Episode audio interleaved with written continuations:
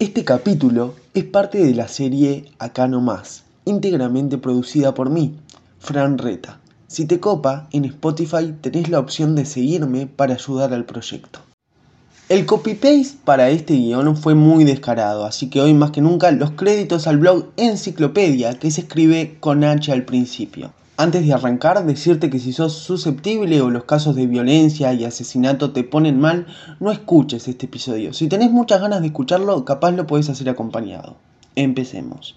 Pablo José Goncalves Gallareta, nacido en Bilbao, España, el 6 de marzo de 1970, es el primer asesino serial en la historia del Uruguay. Fue procesado por tres homicidios y condenado a 30 años de prisión. Hoy se encuentra en libertad. Su padre fue el diplomático Hamlet Goncalves, fallecido el 16 de junio de 1992, quien cumplió funciones representando a Uruguay en España. Debido a su trabajo, Hamlet llevó a su familia, con el pequeño asesino incluido, por varios países, por ejemplo Suecia, Brasil, Paraguay y Perú. De la madre no encontré nada, solamente que su nombre era Reina Gallareta. A los nueve años de edad, Pablo Goncalves se radicó en Uruguay en el barrio Carrasco. En dicho país cursó la primaria en el colegio Estela Maris, que antes se llamaba Christian Brothers, y culminó sus estudios secundarios en el liceo número 15 de Carrasco, liceo público. Miembro de la alta sociedad montevideana, ingresó como estudiante en la Facultad de Ciencias Económicas de la Universidad de la República. Hasta mediados de 1991 tuvo novia estable. En su amplia casa, situada en la calle Lieja, había instalado un taller de reparaciones de motos en sociedad con otro joven. Datos de vieja chismosa, pero bueno, para eso estamos. Su inicial entredicho con la ley lo tuvo al ser denunciado por una empleada de 28 años de la desaparecida mutualista Cima España. La denunciante adujo haber sido violada por el joven tras ser amenazada con un revólver y luego amarrada al asiento del acompañante del vehículo de aquel por medio de un juego de esposas. Ese día era feriado y no había locomoción pública, por lo cual ella aceptó la invitación del conductor, quien se ofreciera a acercarla hasta su trabajo.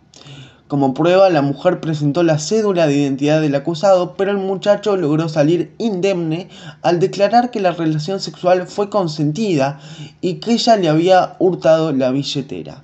Fue cuestión de palabra contra palabra, no quedó registrado antecedente penal, pero la policía tomó conocimiento del hecho y esa instancia enfocaría las sospechas hacia la persona Pablo Goncalves cuando, más adelante, comenzaron las pesquisas emprendidas a raíz de una retaíla de homicidios. A pesar de que terminó constituyendo el último de los crímenes en resolverse, el primero de ellos en orden cronológico lo presentó el cometido contra Ana Luisa Miller Sichero.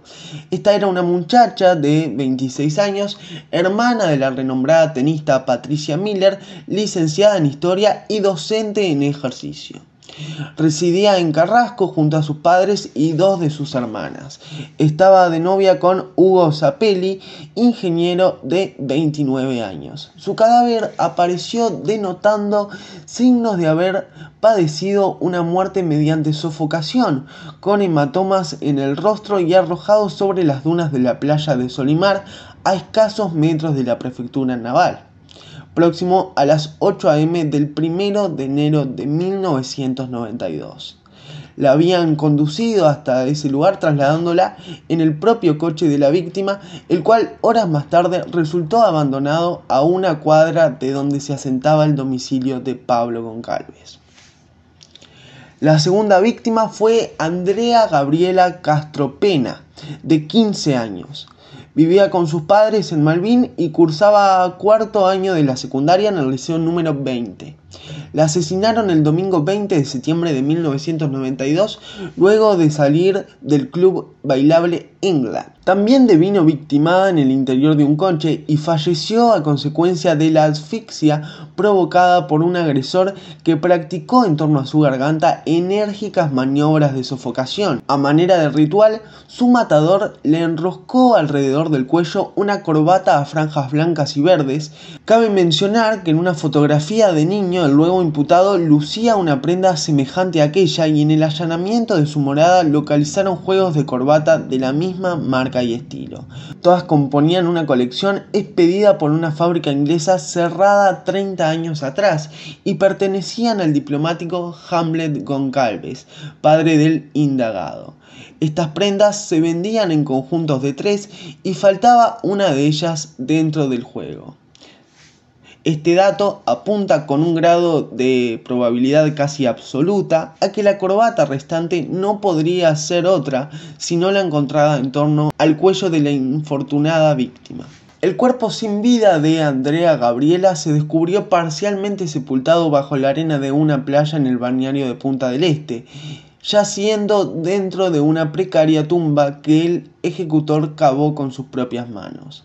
La última presa humana fue María Victoria Williams, de 22 años. Era oriunda del departamento de Salto y por entonces residía a pocas cuadras de la casa del luego imputado Goncalves. Desapareció el 8 de febrero de 1993. Estaba guardando el ómnibus para ir a su trabajo.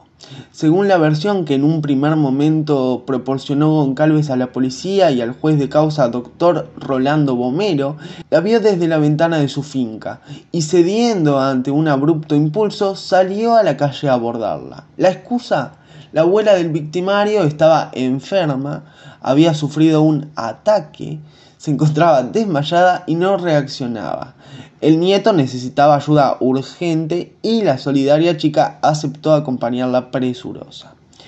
Una vez dentro de la casa, su vecino le habría pedido que tomara el teléfono a fin de llamar a la emergencia, mientras él subía al segundo piso para reanimar a la anciana. Cuando la joven intentó realizar la llamada, resultó agredida por la espalda y al cabo de un desesperado forcejeo terminó siendo reducida a través de una férrea maniobra de sofocación manual que le hizo perder la conciencia. Acto seguido, su ofensor le colocó una bolsa de nylon en la cabeza y la ató a su cuello, asegurando de esa forma el óbito. Una vez enterada la opinión pública que este joven era considerado el asesino de las chicas Andrea Castro y María Victoria Williams, se propaló el rumor de que el tercer homicidio que le fuera atribuido, el, el de Ana Luisa Miller, no le pertenecía, sino que se le habían endilgado a fin de resolver de hecho un misterio que venía desde largo tiempo manteniendo en jaque a los investigadores. Aún al presente estos recelos persisten. Basta leer blogs de internet que tratan sobre el caso para comprobar que muchos comentarios de usuarios, generalmente anónimos, sostienen la inocencia de Pablo Goncalves con respecto a este asesinato en particular. Sin embargo, ¿Con qué pruebas contó el magistrado de esa causa penal para imputarle también la consumación de este óbito? Una evidencia muy convictiva, muy sólida, se verificó cuando se llevó a cabo la reconstrucción del crimen de Ana Luisa Miller. Al escenario fatal acudió el sospechoso junto con la policía, el juez, el fiscal y los abogados de su defensa. El cadáver había sido descubierto yaciendo sobre las dunas de la playa de Solimar, a escasos metros de la prefectura naval. El asesino no intentó ocultar a la víctima y menos aún sepultarla.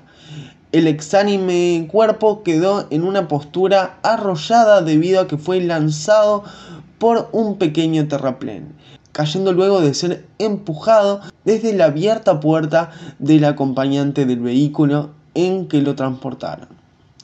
Aquel coche, propiedad de la muchacha, quedó estacionado de determinada manera y fotografías forenses tomadas a las huellas producidas por sus neumáticos así lo denotaban. Vale decir que el rodado no podía quedar detenido de cualquier manera para coincidir con la forma en que se encontró el cadáver y desde donde el mismo fuera arrojado. Al iniciarse la reconstrucción forense, el indagado solicitó al juez que lo autorizara a conducir el automóvil policial que lo había trasladado hasta allí y después de maniobrar con él lo posicionó con precisión en el lugar y de la forma en que se efectuó en el acto de desembarazarse del cuerpo del delito, según los registros del expediente penal. Esta acción la realizó por iniciativa propia el encausado, ante testigos y con las garantías legales. No parecería válido aducir que se estuviera frente a una prueba plantada u obtenida mediante apremios. Se trataba, a su vez, de una evidencia de aquellas que solo el culpable podía conocer. En el dorso de las manos y sobre los puños de la joven, la autopsia a cargo del doctor Guido Berro constató marcas coincidentes con las huellas que imprimieron en su piel las ataduras que le fueron practicadas previo a trasladarla inconsciente hasta la playa de Solimar, donde se la ultimara. Pablo Goncalves declaró haberla amarrado con los cordones de sus zapatos náuticos. Tales cordones consisten en unas delgadas tirillas de cuero aptas para dejar trazas semejantes a las detectadas sobre los puños y el dorso de las manos de la desafortunada mujer. En los otros casos, las pruebas se mostrarían también concluyentes. En cuanto al crimen, a María Victoria Williams fue determinante la proximidad entre la finca del indagado y la casa donde residía la chica. La joven apareció en el corto tramo que discurría de su domicilio a la parada del ómnibus. Cuando esa lluviosa mañana del 8 de febrero de 1993 se dirigía a su trabajo. No se detectaron signos de lucha ni se la vio subir al automóvil de algún extraño, lo cual hubiera sido contrario a los recatados hábitos de esta muchacha. María Victoria no se iría con un extraño, pero sí en gesto samaritano, acorde a su noble personalidad, aceptaría ingresar a la casa de su vecino, quien le urgiera ayudarlo pretextando que su anciana abuela había sufrido un ataque. Asimismo, en declaraciones formuladas a la policía, el indagado expresó haber arrojado pertenencias de sus víctimas en un baldío situado en el barrio de Maroñas, a saber, una libreta de notas de Andrea Castro, así como una agenda parcialmente quemada y un monedero de María Victoria Williams. En presencia del doctor Rolando Bomero y de integrantes de la policía técnica, tales recaudos se recogieron del lugar previamente indicado. Por último, cabe recordar que el luego condenado confesó la comisión de los asesinatos en sede policial y luego ratificó aportando profusos detalles sus delatos frente al juez, el fiscal y el actuario del juzgado, y en presencia de sus dos iniciales abogadas defensoras. Posteriormente se desdijo tras cambiar de patrocinio legal y mantiene su inocencia hasta el presente. Y una historia que pasé por alto es que estuvo detenido en Paraguay porque lo encontraron con una cantidad no registrada de cocaína. Esto fue de 2017 a 2019. Paraguay lo quiso expulsar, pero él no quería venir a Uruguay. Migraciones de Paraguay no tienen reportes de su entrada ni salida del país y jamás procedió a expulsarlo. No tengo nada más para decir, pero espero que tengas ganas de seguir escuchando estas historias. Si es así, podés poner cualquier otro episodio de esta serie. No lo vieron a Molina, que no pisa más el bar. ¿Dónde está la gran muñeca que no trilla el bulevar?